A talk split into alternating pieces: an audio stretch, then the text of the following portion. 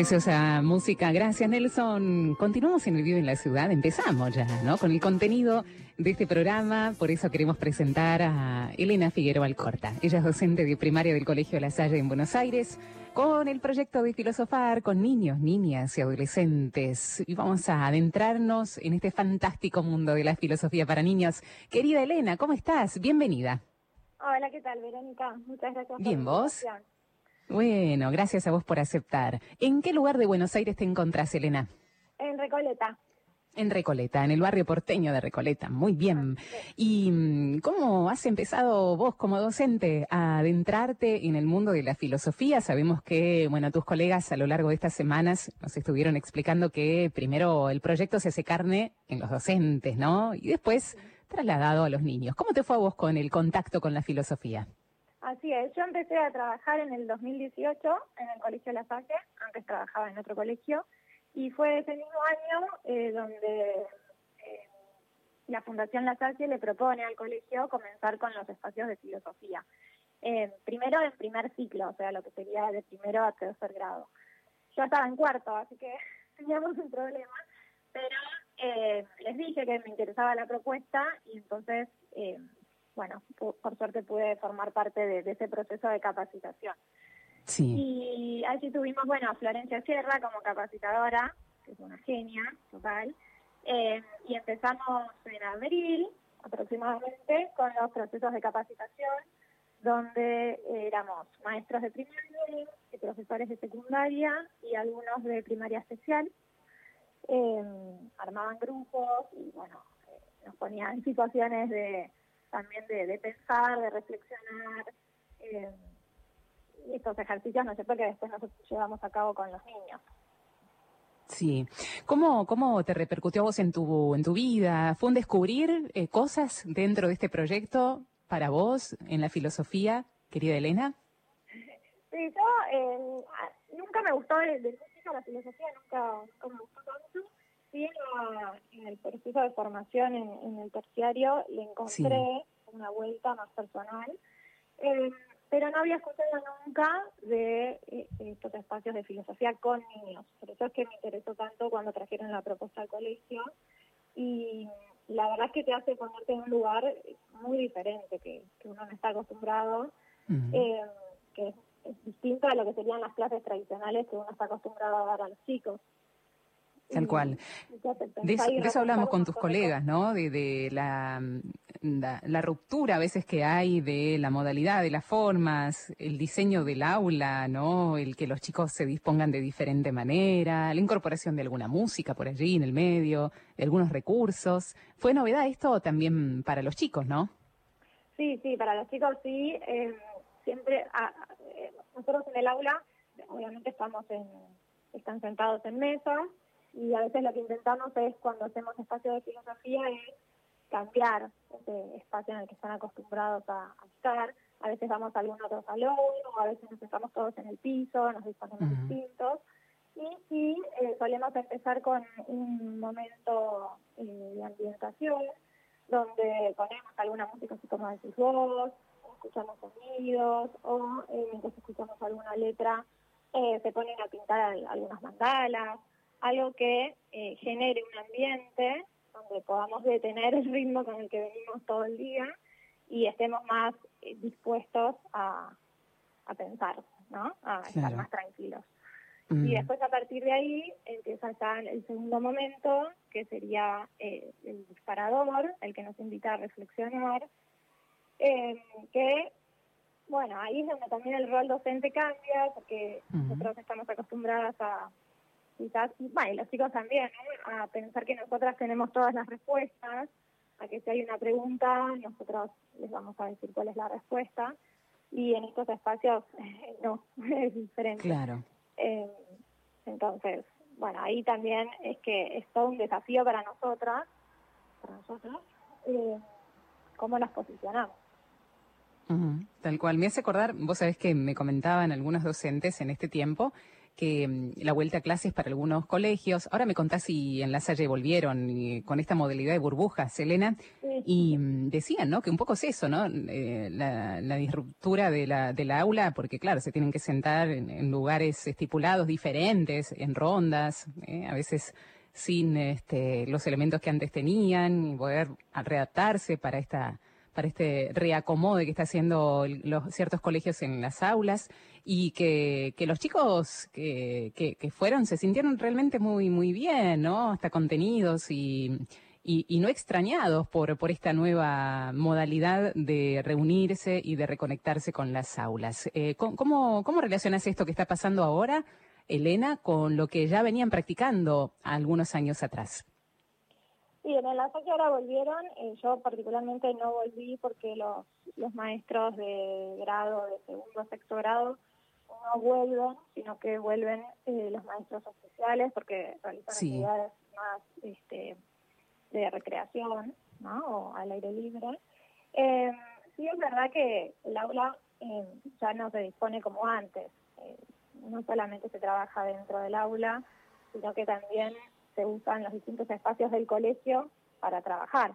Muchas veces trabajamos en el pasillo de, del colegio, vamos al patio, leemos una lectura en el patio todos al aire libre, nos acomodamos en el piso, o sea que eh, ya se sientan en mesas redondas, en grupos, por lo tanto, eh, nada, están como acostumbrados a eh, disfrutar de distintos espacios dentro de la escuela. Claro. ¿Cómo fue el primer contacto tuyo con los chicos, la primera propuesta? ¿Qué te llamó la atención, Elena, de las respuestas de los propios chicos? Contanos la experiencia propia con tus alumnos.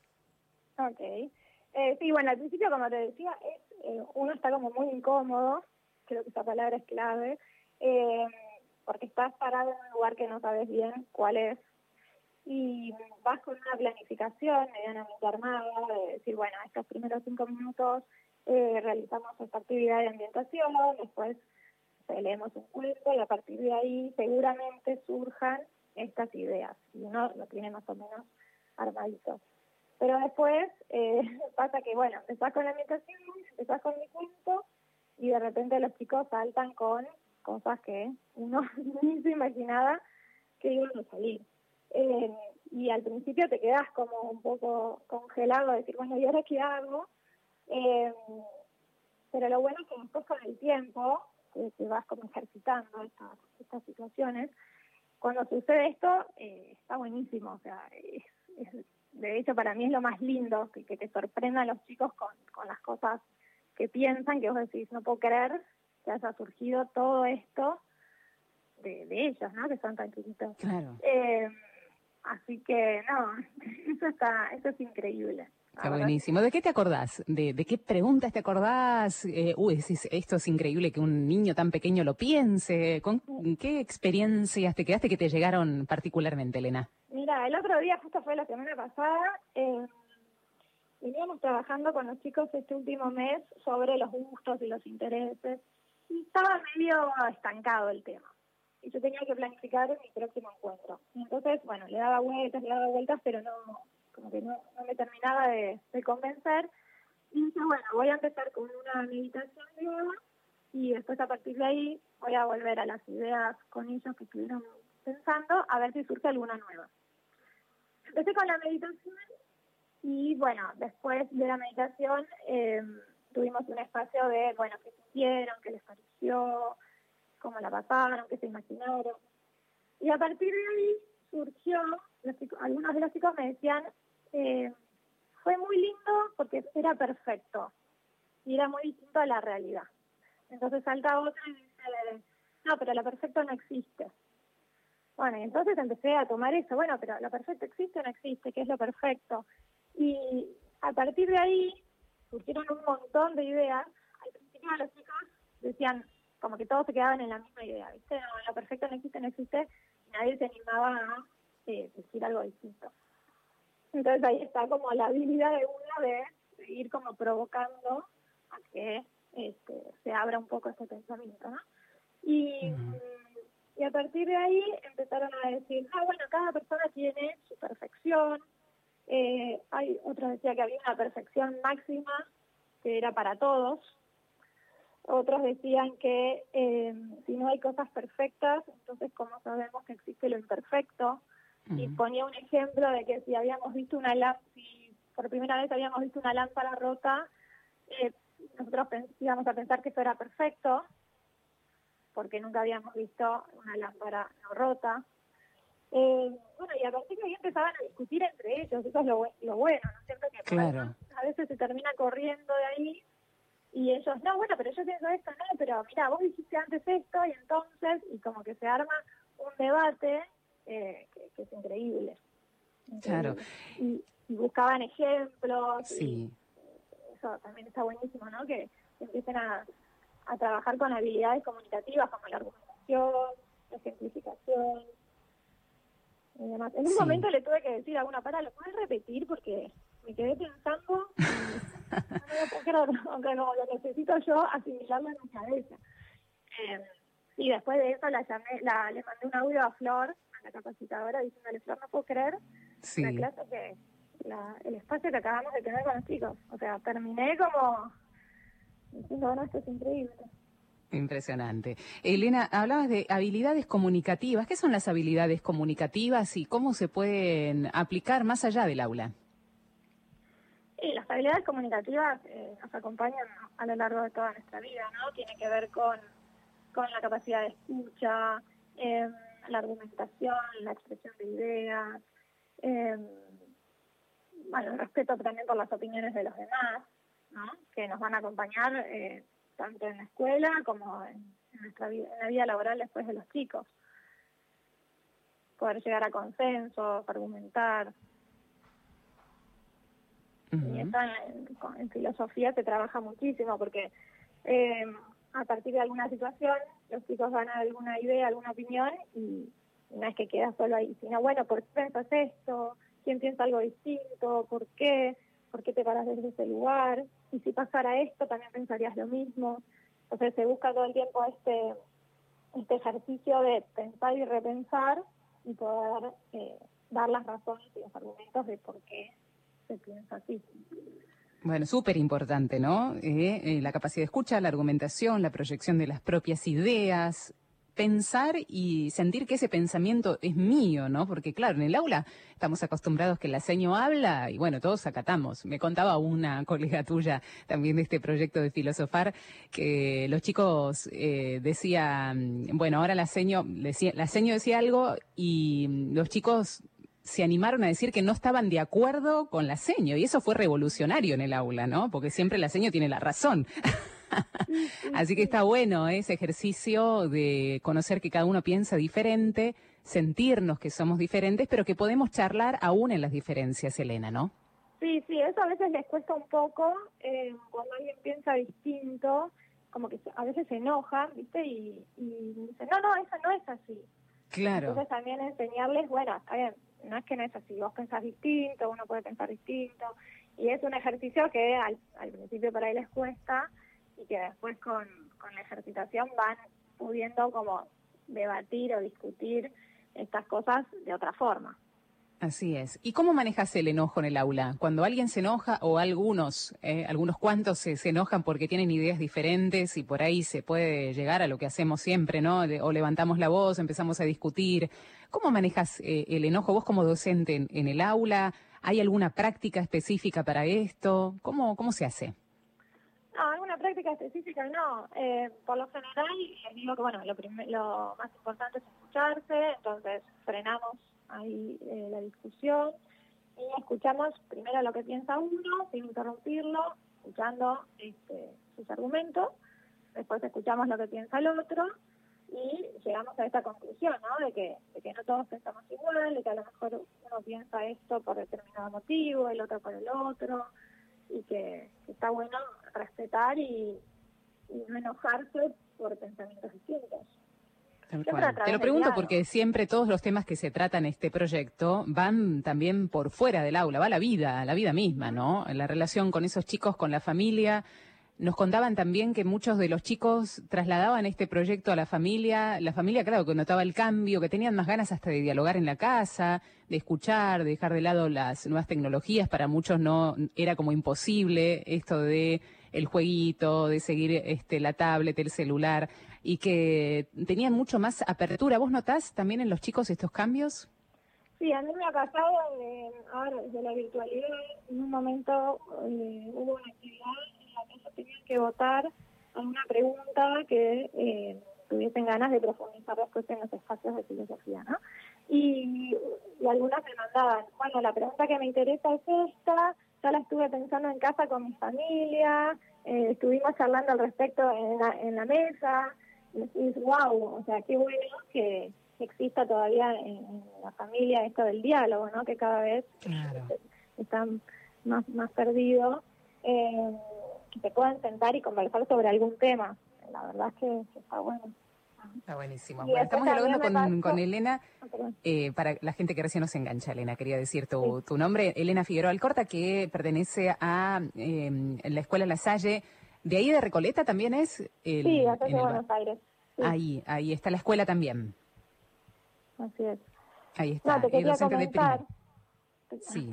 te quería comentar que también en el 2018, tuvimos una feria del libro y, me pasó que mis alumnos encontraban libros, libros álbum sobre filosofía, y venían y me decían, mira, mira, mira, acá encontré un libro de filosofía, y lo agarraban y sentaban a leerlo.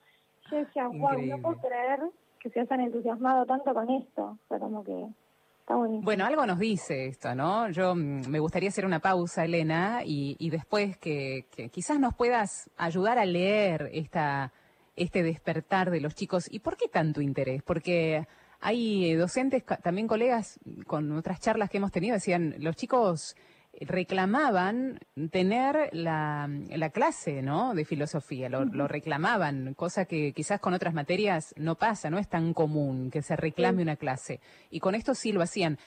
¿Cómo lees vos este fenómeno? Eh? Me gustaría hacer una pausa musical, a ver si estamos ya en condiciones de hacerla. Le pedimos a Nelson un poco de música y después un poco leer la realidad. ¿Te parece, Elena? Perfecto, dale. Ya venimos.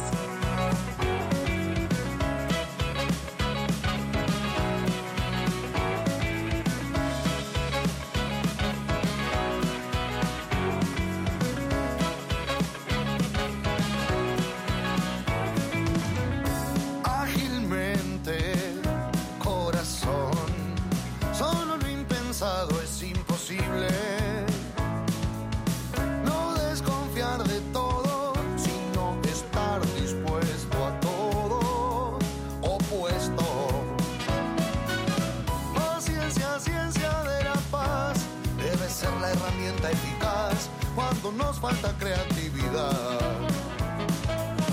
Que cuanto menos lo penses, menos límites te pones y es más fácil volver a nacer.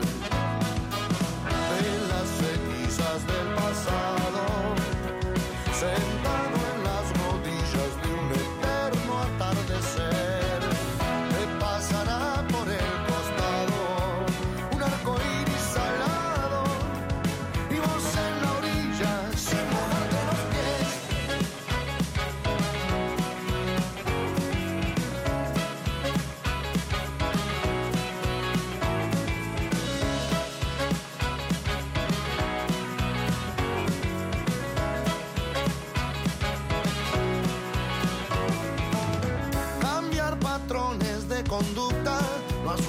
si hay uno que eructa, habiendo tantas cosas que asustan. Dormir con algo en los pies, no gritar sin contar hasta diez, y pasearse descalzo una vez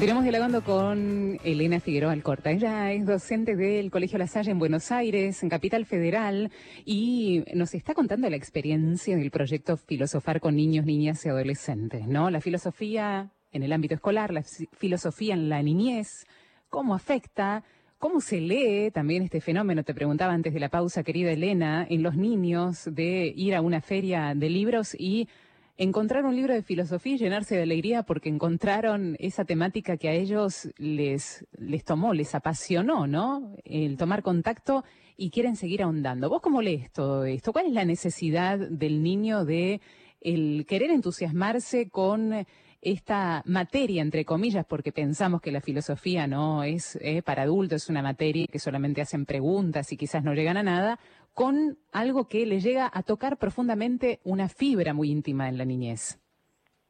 Perfecto, sí, yo creo que, los chicos eh, lo ven como algo totalmente distinto a la rutina que están acostumbrados a vivir en, el colegio, ¿no es cierto?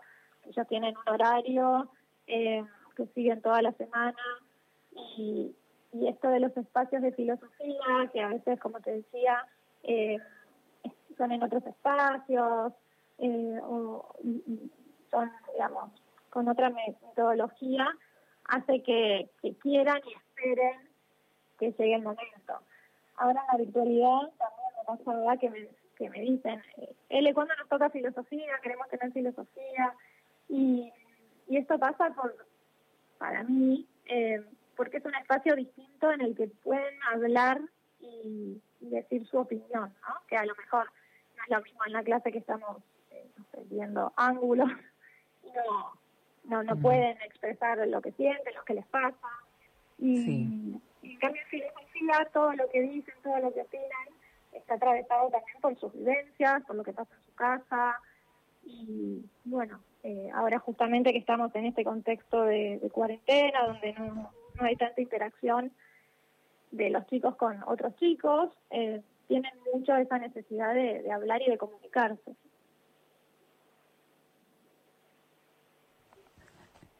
Ahí se había cortado, Elena, ¿me escuchás? Sí. Ay, ahí está, ahí está. ¿Qué, qué otras experiencias concretas nos contabas esta de la, de la Feria del Libro, eh, también de las realidades? No sé si los papás te, te comentan los cambios en sus hijos, porque tenía entendido con otros docentes que también hicieron experiencias con los padres, ¿no? Sí, hay algunas eh, actividades que ellos llevan a sus casas y, y, bueno, indagan en sus familias y después traen material para trabajar la escuela. Eh, sí pasa que hay muchos chicos que a lo mejor en, las materias este, tradicionales, digamos, eh, no tienen tanta participación en el aula y en cambio en los espacios de filosofía resaltan, eh, como que participan un montón. Y eso sí, a veces me traen los padres de decir, sí, mi hijo está feliz con las clases de filosofía porque puede hablar, participar, eh, y nada, ves un montón de cambios con respecto a más a lo mejor en, la clase, en el espacio de filosofía es de los más participativos. Claro. Y acá no estamos diciendo que hay ahora, bueno, la filosofía es lo más y la matemática no sirve para nada, la, la gramática tampoco, todo lo contrario. Pero esto, quizás, Elena, a ver si podemos hacer una lectura, nos está diciendo que quizás se puede incorporar, y estos docentes, colegas tuyos lo han dicho, se puede incorporar parte de esta dinámica del proyecto de filo a otras materias, el modo de dar la clase, el modo de escuchar a los chicos y la necesidad, me decías, la necesidad de hablar que tienen los chicos en la clase, ¿no? Sí, sí, totalmente. Sí, eh, yo apliqué, a mí me pasó eso, que empecé a aplicar un montón esto de las técnicas, de cómo pararse frente a la clase en base a, los encuentros de filosofía. Quizás no, ya no en clases tan expositivas, donde es la maestra la que habla, sino más bien eh, llevarla a cabo a través de preguntas, ¿no? Entonces, bueno, ¿qué piensan sobre este contenido? ¿Por qué? ¿Y cómo sería de otra forma? Esto de poder preguntar y que ellos mismos vayan este, construyendo el conocimiento a través de, lo que van diciendo, ¿no es cierto? Y esto es como muy parecido a, lo que hacemos en los encuentros de filosofía, obviamente distinto porque en los encuentros de filosofía no se llega después a ninguna respuesta, pero, pero bueno, la dinámica es muy similar. Sí, sí, porque me parece que es todo un desafío para el docente, vos me dirás, lograr el entusiasmo a los chicos por el contenido que uno que uno está dando, ¿no? Ya sé que algunos dicen, pero esto es replomo, ¿eh? tengo que estudiar las tablas o de multiplicar, tengo que escribir para saber escribir, me dan la planillita para que haga la, la letra en cursiva, y a veces le parecen a algunos chicos medios plomos, pero depende cómo se dé también el contenido. ¿Hace la diferencia, Elena? Sí, totalmente, hace un montón de la diferencia. Sí. Eh, nosotros, bueno, yo por lo menos cuando yo iba al colegio era totalmente distinto. Pero bueno, hoy nos toca ver ángulos. Era la definición de ángulos, sí. los ángulos, listo, apréndanselos, básicamente. Eh, no, se intenta que sea distinto, ¿no? Eh, siempre se, siempre no, pero se intenta partir desde una situación problemática y a partir de ahí, bueno, qué es lo que sucede acá, por qué, qué piensan, y eso entonces hace que los chicos estén como más involucrados en el proceso. Tal cual. Ahora, ¿cómo fue? Eh, decime, completa la idea, Elena. Sí, no, la otra vez me pasó que estaba justo dando esto de ángulo y empecé con un con un dibujo y les dije, bueno, a ver si lo pueden copiar, ¿no? Un dibujo con unas líneas. Sí. Y, y bueno, obviamente no podían hacerlo exactamente igual. Entonces, bueno, ¿por qué no lo podemos hacer igual? Eh, y ahí surgió, eso sin saber el concepto de ángulo, decían, no, bueno, la distancia que hay entre una línea y la otra nosotros no la sabemos. Y solo fueron, a través de la guía, ¿no? De las preguntas, fueron construyendo como una definición de ángulos sin saber lo que eran. Entonces, Qué maravilla. Sí, está buenísimo. Qué. Y después leíamos, eh, no sé, o veíamos algún video y les dije, ven, esto es exactamente lo que acaban de hacer, de decir, sin saberlo. Qué maravilloso. Lo construyen ellos. Qué bueno que está. Elena, tuviste que salir vos propiamente en tu rol docente de tu zona de confort, digo, salir de, ese lugar donde estabas acostumbrada. Eh, no sé hace cuántos años sos docente, pero bueno, uno se acostumbra a hacer una tarea, ¿no? Yo me acostumbro a hacer una tarea frente al micrófono de determinada manera. Y claro, cuando hay un cambio, hay una adaptación y quizás una incomodidad, como vos lo nombraste en, en algún momento de la charla, ¿no? Eh, ¿cómo, ¿Cómo te fue a vos con, con esto de salir del rol, de eh, brindar el contenido y que te escuchen solamente a vos, hacer un intercambio como casi no simétrico entre los chicos? Sí, es como, tal cual como decís vos, es incómodo, eh, pero bueno, está bueno, ¿no? Sí tenés que aprender como a, posicionarte en otro lugar, que ya no es el del maestro que está enfrente y sabe las respuestas, sino más bien eh, te posicionas en un lugar igual al de los chicos, que también en los espacios de estilo también eh, te preguntás, te cuestionás, al igual que ellos, mostrarles que vos también, en base a lo que ellos dicen, vas este, repensando tus ideas. Creo que eso es una de las cosas más importantes. Eh, y, bueno, también aprender a guiar estos espacios, ¿no? A hacer preguntas abiertas, preguntas que no que no condicionen las respuestas de los alumnos, que a veces cuesta un poco porque decís, buenísima esta idea, y, capaz que ya estás condicionando todo lo que vaya a venir después. Eh, y es práctica, a veces pasa que decís, no, bueno, esta vez no me salió tan bien, no pude como abrir tanto el, el espacio y otras veces que, que te sorprende como surge. Sí, eh, pregunto, te pregunto si, si los chicos mismos quieren eh, sacar ciertos temas que de por sí para cualquier ser humano son mm, de polémicos o dan para las polarizaciones, como es el tema de la política y de la religión, porque aún en los más chiquitos que escuchan de sus propios padres, ¿no? Lo que opinan en casa. ¿Lo llevaron esto al aula? Eh, ¿Qué, qué, qué opinan, seño, de tal cuestión política o tal o la economía o qué va a pasar con los trabajos de papá y mamá? Eh, surgen estos temas que dan ya para, para a veces la, la polarización, el debate dentro del aula. Eh, surge mucho el tema de la religión, ¿no? Porque hay muchas de las preguntas filosóficas que vienen por ese lado. Eh, la muerte, la vida, Dios, si Dios existe, si Dios no existe. Y ahí sí es como se pone todo un poquito más tenso porque están buenísimos los temas para, para debatir, ¿no? Y para abrir la, conversación, pero también hay que tener en cuenta eh, la familia y la opinión que tiene la familia con respecto a esos temas. Sí. Entonces se intenta no andar tanto por ese lado. Sí, y estas son las preguntas que hacen los chicos. Eh, ¿Qué te preguntan sobre la muerte, sobre Dios? ¿Qué, preguntas surgen al respecto?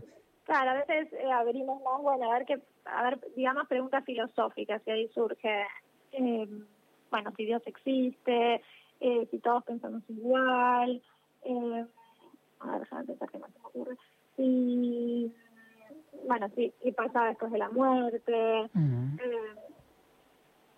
si Dios es bueno porque pasan cosas malas. Sí. ese tipo de cosas que, que tienen que ver más con, nada, con esas cuestiones más eh, religiosas y, y más familiares en algún punto. Sí, trascendentes, ¿no? Del ser humano. Que a veces, eh, ahora para entender la dinámica, los chicos hacen estas preguntas y no es que uno le empieza a dar una respuesta. En realidad quedan abiertas las preguntas. ¿Es así, Elena? Sí, por lo general eh, al comienzo hacemos preguntas filosóficas, distinguimos entre lo que son preguntas filosóficas y preguntas no filosóficas, hace esta primera distinción para que los chicos vayan entendiendo eh, a qué nos referimos con, con preguntas filosóficas. Y, y después se arma como si fuera una un repositorio de preguntas y eh, en base a eso, el interés que van surgiendo, después profundizamos en alguna o en algunas en algunas de esas preguntas. Claro, se, empieza a hacer un trabajo eh, interesante al respecto de esto.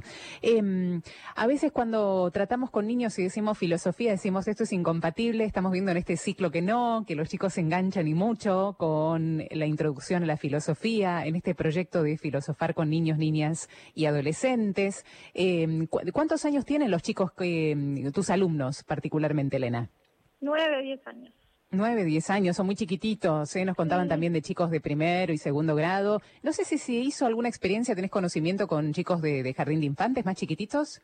No sé si en, no sé si en la calle, pero sé que en algunos lugares sí se hace. También se puede hacer. Es decir, que abarca todas las edades de la infancia, desde la escolarización, así que está buenísimo conocer que uno puede ahondar con los chicos en temas tan profundos, ¿no? Como los que también vos nombraste, querida Elena, y seguir esta pauta del corazón que tienen los chicos para que puedan ellos mismos resolver algo como pueden llegar a ser, algo tan concreto y exacto como es un ángulo en matemática. Mira vos, ¿eh? preguntando y, e indagando, los chicos pueden llegar a un resultado y cambiar. Creo que esto puede llegar a cambiar también lo que muchos expertos en comunicación y en educación están diciendo, que el aula tal como la conocíamos parece que después de esta pandemia tendría que cambiar. ¿Vos lo ves así?